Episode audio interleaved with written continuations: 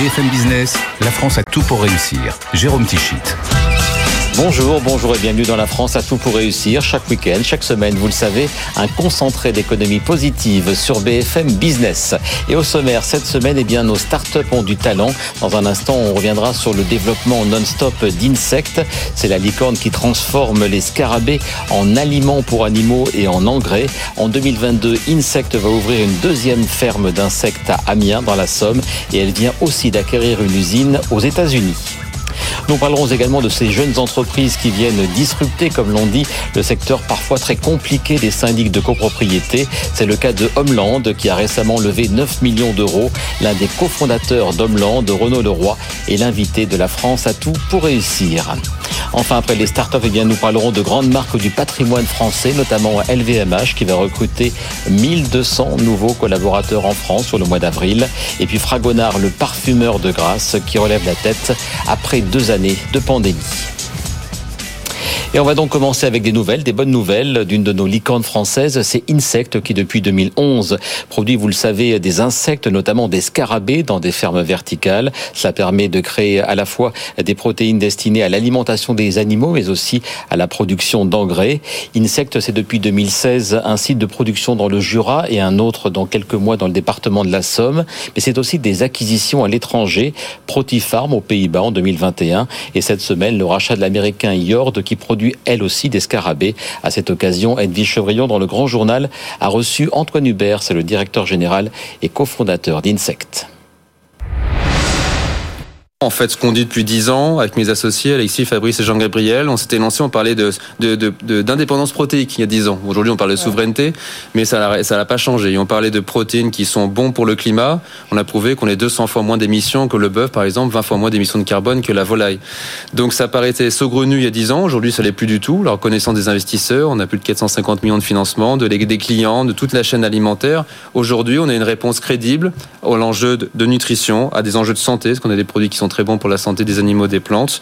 La question effectivement de la souveraineté alimentaire, tout ça est, est, clé. On est très, très contemporain aujourd'hui. Alors vous avez levé 450 euh, millions de dollars hein, jusqu'à mm. présent, c'est ça? Là, vous allez lever une autre levée de fonds ou pas? Aujourd'hui, on n'a rien de spécial à annoncer, mais évidemment, on a le site d'Amiens. Il est, il est pas encore fini d'être construit. Il va démarrer très prochainement. Sa production est déjà entièrement vendue pour les deux prochaines années. Et on a, des, on a plus de 850 millions à des acteurs, de producteurs d'aliments pour chiens et chats, de producteurs d'aliments pour poissons, de producteurs d'engrais pour les plantes et quelques-uns pour l'alimentation humaine. Et on a plus de 850 millions de négociations en ce moment savez, dans le pipeline commercial avec des acteurs dans toutes ces applications-là. Et donc aujourd'hui, le site d'Amiens ne pourra pas répondre à cette demande-là. Donc on est évidemment en train de réfléchir à comment bah, agrandir nos capacités, augmenter nos capacités de production. Et donc on est en train d'y travailler et ça mènera probablement des nouveaux financements. Vous vous développez aux États-Unis, vous étiez déjà présent. Alors on avait un petit bureau commercial et maintenant on a internalisé un petit producteur de vers de farine, des scarabées qu'on élève en France. Et ben on a justement euh, dans le cœur, on a regardé beaucoup d'opportunités de croissance externe après celle euh, importante aux Pays-Bas l'année dernière et on a trouvé ces acteurs-là qui sont dans le cœur du Midwest. Donc, c'est le, le, le, le, cœur, on va dire, euh, agricole des États-Unis. Et c'est là où on sait, on va s'implanter à grande échelle. Et là, ce site-là va nous permettre de continuer, va vraiment mieux connaître l'environnement, on va dire, commercial, notamment du marché de la volaille, qui est intéressant, aussi du, des chiens et des chats. Et nous permettre après d'avoir un stock d'insectes pour démarrer un très grand site dans un deuxième temps, exactement comme on a fait à Dole, avec ce site-là, avec le site de Dole dans le Jura, qui pourra de démarrer le site d'Amiens dans quelques mois. Une question, vous êtes coté euh, de Next Vous êtes on est, pardon. On est, dans, le, dans, le, label Next depuis trois ans depuis sa création. Ouais, et, mais vous êtes encore, on a envie de savoir quand est-ce que vous allez être coté ah, C'est une très bonne question. Aujourd'hui, nous ne sommes pas sur le marché, on est privé. Euh, ben on, est, on, envisagera toute possibilité de, grandir. La bourse peut être une option. Elle n'est pas aujourd'hui, il n'y a pas besoin. On continuera plutôt à grandir en privé. Et peut-être qu'à un moment, effectivement, ce serait une bonne opportunité. Voilà donc pour les grandes ambitions, les grands projets d'insectes que l'on continuera bien sûr à suivre comme depuis le début sur BFM Business. Et puis dans l'actualité de la semaine également, il y a eu le développement à l'international de Foncia, grand nom français des services immobiliers. En fait, il faut dire désormais Emeria. Emeria Foncia, dont le président Philippe Salle était l'invité de Good Morning Business cette semaine, qui a annoncé l'acquisition du britannique First Sport et donc ainsi devenir bientôt le numéro un mondial des services immobiliers résidentiels. Et bien suite à cette annonce, j'ai souhaité inviter en plateau un des représentants de ce qu'on appelle les néo-syndics, ces syndics nouvelle génération euh, qui viennent, comme l'on dit, disrupter, essayer de transformer le secteur, en l'occurrence celui des syndics donc de copropriété. Bonjour Renaud Leroy. Bonjour Jérôme. Vous êtes donc vous-même le cofondateur euh, d'un de ces néo-syndics, comme l'on dit, c'est Homeland. Vous l'avez fondé il y a quelques années à peine, il n'y a pas si longtemps que ça pourquoi vous êtes vous lancé dans ce secteur, on disait si compliqué des syndics de copropriété? Tout à fait, je suis un des deux fondateurs de Homeland. Avec Frédéric Romer. Avec Frédéric Romer, exactement. Et d'ailleurs, c'était son idée à l'origine, puisque c'est lui qui a vécu une mauvaise expérience avec son syndic de copropriété, puisque un, un lundi matin à 8 heures en allant au travail. Il a constaté qu'il y avait une fuite d'eau dans les parties communes. Il a essayé d'appeler son syndic et il n'a pas réussi à le joindre. À ce moment-là, on s'est dit que ça pourrait être intéressant de créer un syndic qui réponde 24 heures sur 24, 7 jours sur 7 parce que c'est souvent en cas d'urgence qu'on a besoin de notre syndic. C'est votre promesse et vous la, et vous la tenez, ce 24-24 et 7 jours sur 7 Tout à fait. Depuis, depuis début 2016, donc au début c'est Frédéric et moi qui répondu en astreinte et ensuite on a monté progressivement avec la croissance de l'entreprise un service d'astreinte qui permet de répondre 24 heures sur 24, 7 jours sur 7 à nos clients. C'est un engagement contractuel qui est dans le contrat de nos 450 euh, copropriétés clientes aujourd'hui. Un mot euh, sur le nom de votre entreprise Homeland. Ça n'a pas posé de problème avec les, la série télé Vous avez les, les droits sur le même nom Ça fait un peu de concurrence sur le SEO parce qu'ils sont très bien référencés. Mais là, on est en train de les talonner. Donc bientôt, on va passer devant eux, j'espère. Mais on n'a pas eu de problème juridique. Non, euh, la marque n'était pas déposée en France. Alors avant de voir plus en détail votre offre et de parler de la levée de fonds de 9 millions, on va écouter et vous allez réagir aux propos donc euh, tenus cette semaine sur notre antenne par Philippe Salle, c'est le patron d'Emeria. Je, euh, je vous le disais il y a quelques instants. Christophe Jacubizine l'a interrogé euh, sur le principal grief qui est fait au syndic. En gros, surtout, vous ne nous appelez que si vous n'avez rien à nous demander. On l'écoute. En France, on est quand même souvent frustré par la qualité apportée par les syndics dans des copropriétés. C'est un peu à l'ancienne encore. Je connais très peu de Français contents de leur syndic. Alors, il y a des raisons à ça. D'abord, effectivement, comme vous le dites, d'abord, c'est qu'en France, on paye pas le service. Voilà, ce qui est vrai d'ailleurs dans, dans, notre monde, mais je l'ai vécu dans d'autres sociétés que j'ai dirigées dans ma vie. Ouais. Euh, et donc, on se plaint souvent finalement de finalement des services qu'on apporte, mais on n'est pas prêt à payer le service.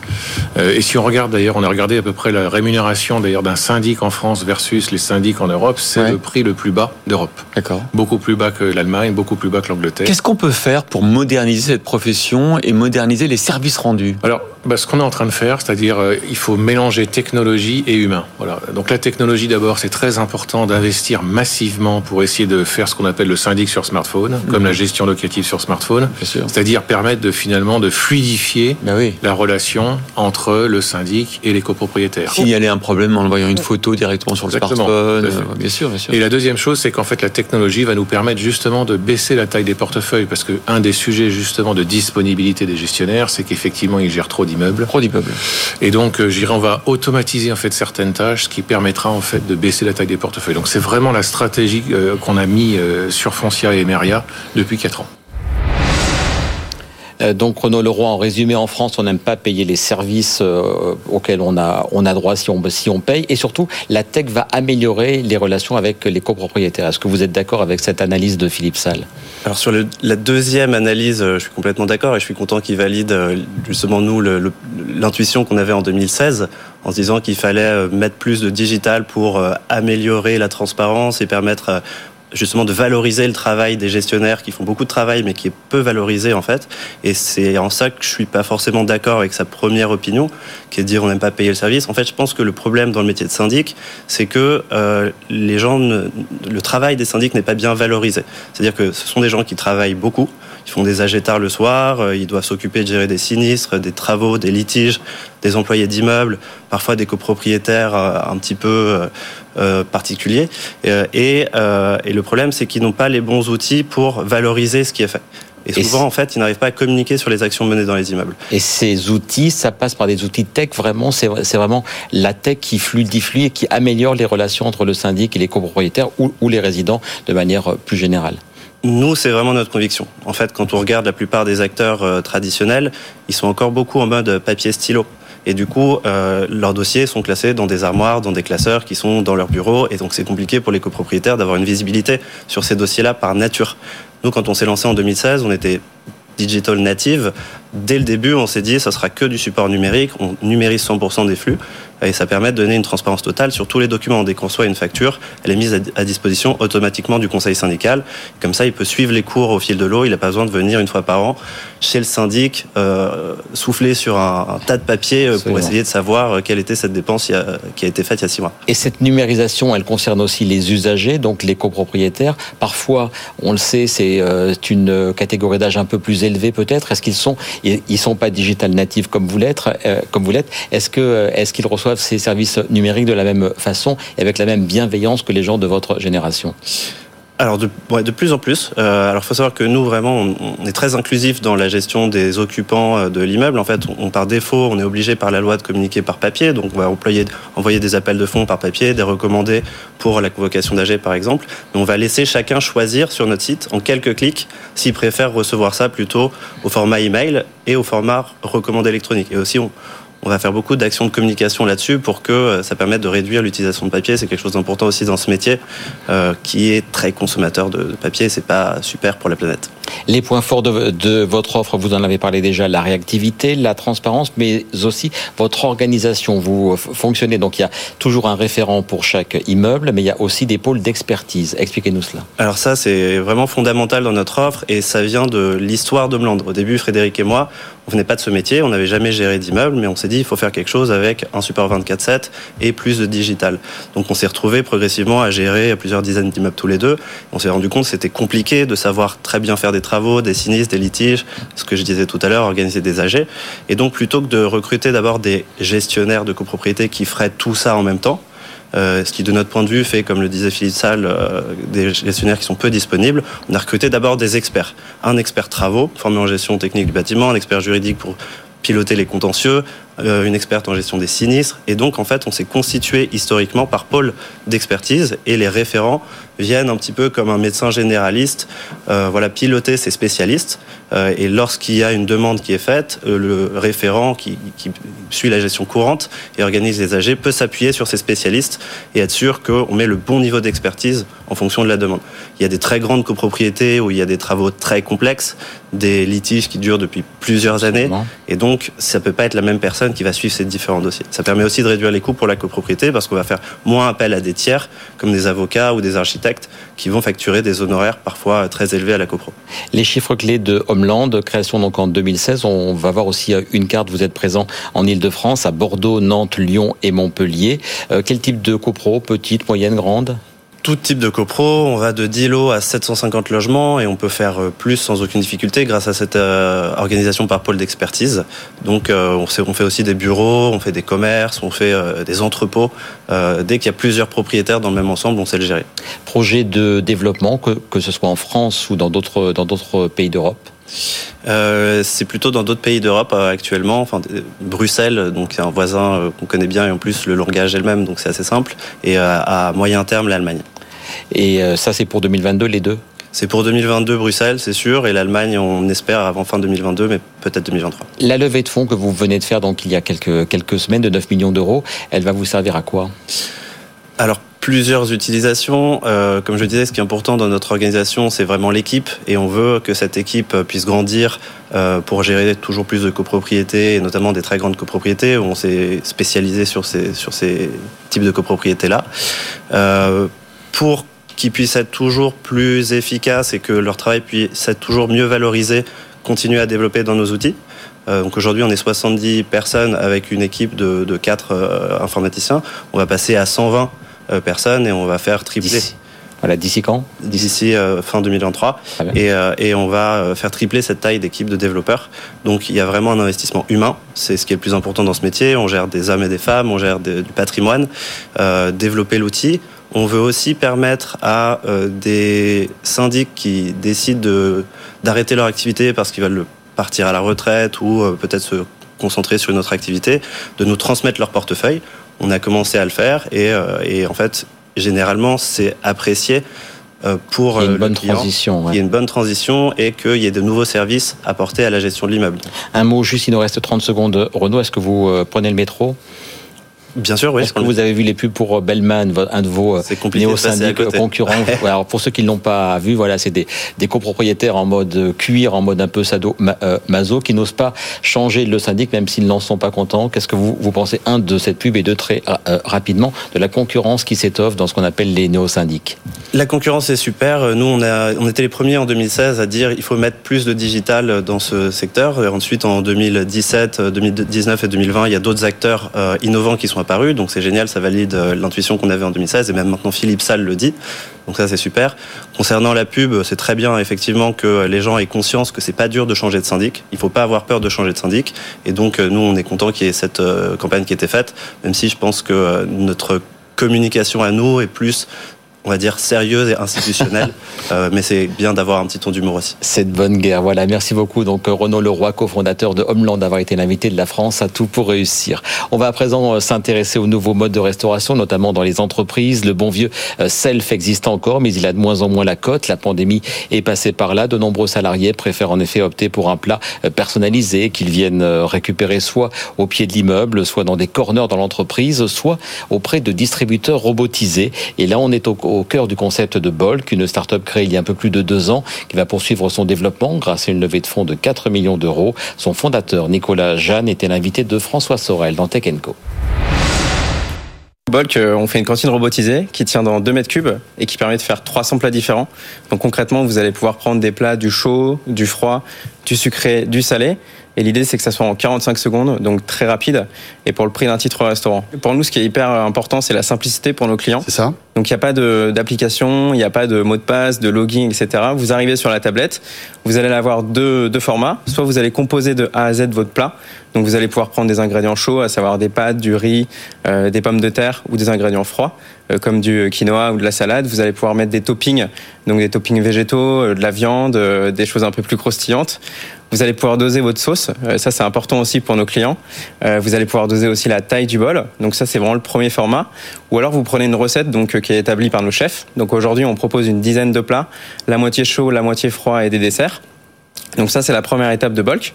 Donc vous faites votre choix, vous payez par carte bancaire, carte ticket restaurant, et après vous, vous attendez 45 secondes, et là la magie se fait et donc le plat sort devant vous. Alors racontez-nous comment ça se passe à l'intérieur, parce que pour arriver à faire des plats chauds, froids, sucrés, salés, ça doit être une usine à gaz à l'intérieur. Comment ça fonctionne? De manière simple, pour que vous compreniez, c'est un système de tubes.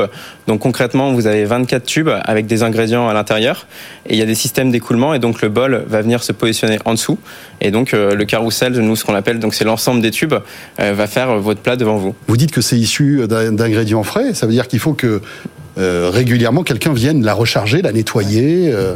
Tout à fait. Donc nous, on a deux métiers. En fait, on est euh, évidemment une boîte tech, mais on est aussi restaurateur.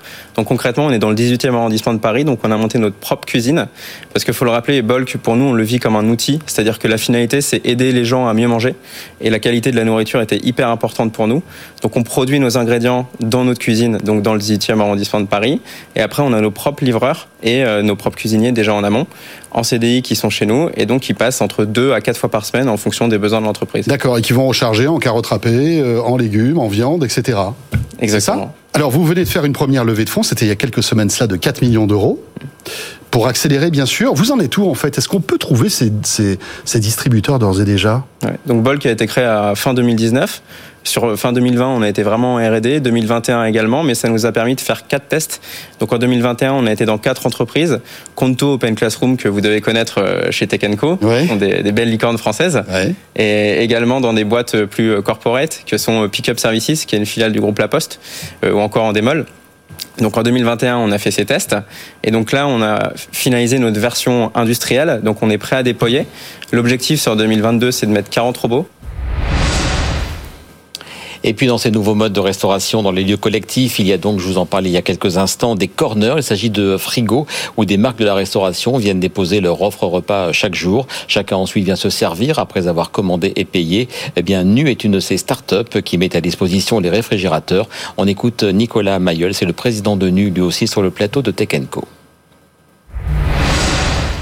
On s'adresse en fait à tout type d'acteurs alimentaires euh, ça peut être autant la restauration collective que des, que des traiteurs euh, de la livraison, euh, qui, et en fait, on leur permet de distribuer dans tout type de lieux, de, de points de vente, par exemple dans des universités, mais en entreprise, dans des coworking.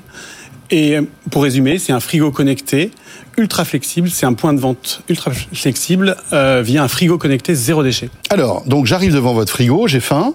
Qu'est-ce, qui, qu'est-ce que je vais voir dedans?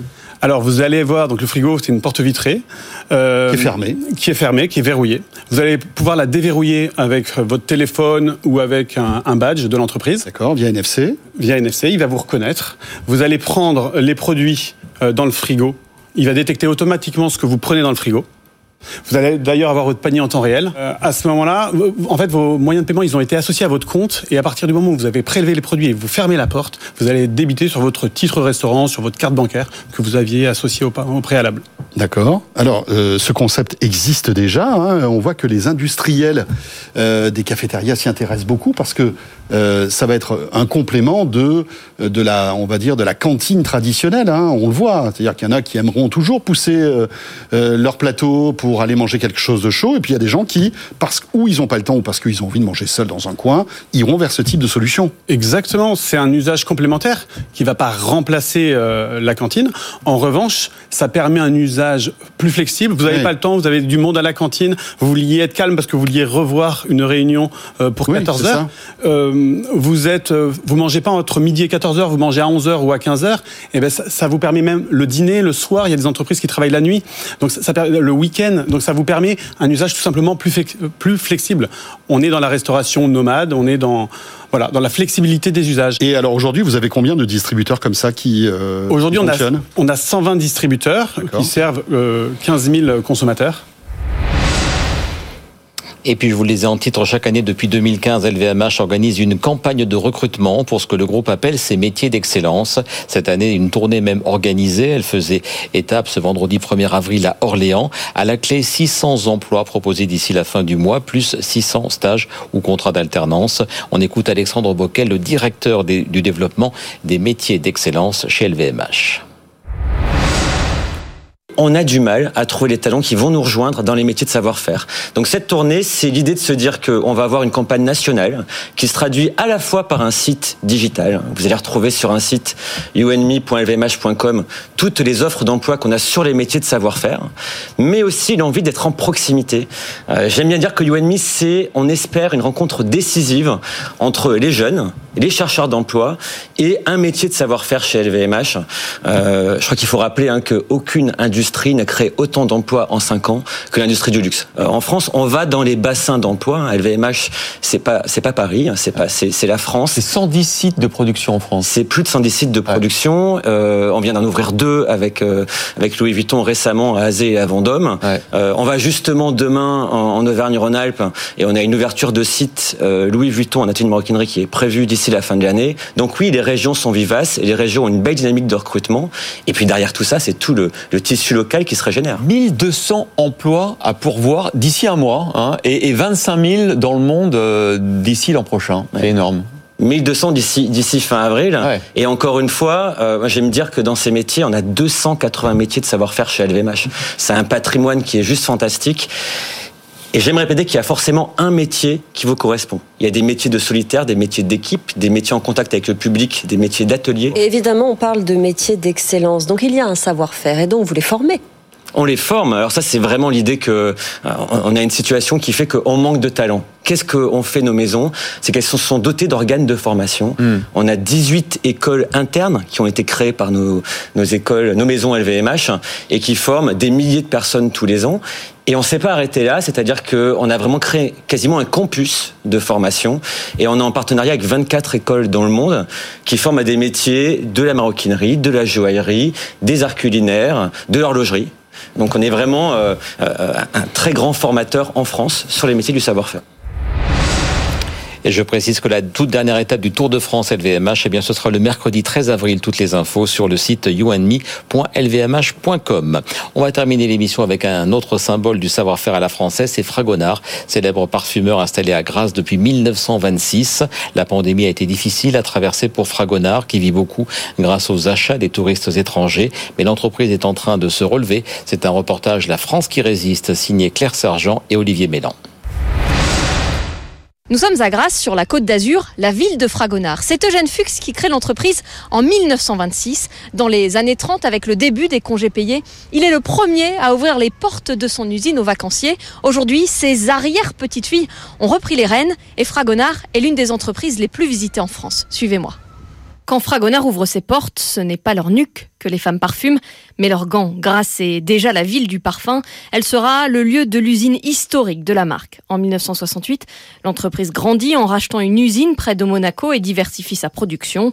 Céline Principiano est présente chez Fragonard depuis près de 20 ans. Elle est la directrice de production. On a commencé à faire de la cosmétique, notamment avec l'ouverture du site de Aise, donc des gels douches, des émulsions, des choses un petit peu euh, qui ont un rapport avec le parfum mais qui ne sont plus du parfum pur alcoolique euh, de base alcoolique. Parce que certains, euh, le parfum c'est trop fort, mais les parfumés ils vont peut-être euh, apprécier davantage. Et puis c'est pas les mêmes budgets, et puis ce sont des gammes complémentaires. À la fin des années 90, Fragonard change de direction. Trois femmes, trois sœurs reprennent les rênes et donnent une nouvelle impulsion. Des boutiques Fragonard sont ouvertes à Paris et dans le sud, la plus récente à Arles l'année dernière. Une usine aux portes de Grasse permet d'élargir encore la gamme de produits. La croissance est exponentielle, 65 millions de chiffres d'affaires en 2019, mais la crise va stopper net le dynamisme. On a 40% euh, de, pertes sur, euh, sur la, partie, euh, la partie parfum. La production a changé puisqu'on ne produit plus les mêmes produits. Les clients qu'on a actuellement ne sont pas les clients d'il y a deux ans. On va vendre plus des petites eaux de des produits de maison, des savons. La clientèle étrangère, notamment chinoise, fait toujours défaut. Elle représente 20% des ventes sur la parfumerie. À Paris, deux boutiques sur trois sont toujours fermées et le parfumeur subit aussi l'inflation des matières premières. Pourtant, Fragonard fonctionne en circuit court. Ses flacons de parfum sont produits à Grasse même, aux portes de l'usine. L'entreprise mise sur une reprise cette année. Les touristes français et européens sont déjà là. Et tout près de Grasse, il y a Nice, et vous l'avez sans doute suivi euh, jeudi dernier, cette semaine, donc euh, il y avait notre antenne délocalisée à Nice. C'était la sixième étape de notre Tour de France. On y reviendra plus longuement le week-end prochain. Dans la France, à tout pour réussir, je recevrai également une start-up bretonne, Polaris, qui récolte des micro-algues pour produire des oméga 3. Voilà donc pour la France à tout pour réussir de ce premier week-end du mois d'avril. Bon week-end, belle semaine, vive l'économie positive et à très bientôt sur BFM Business.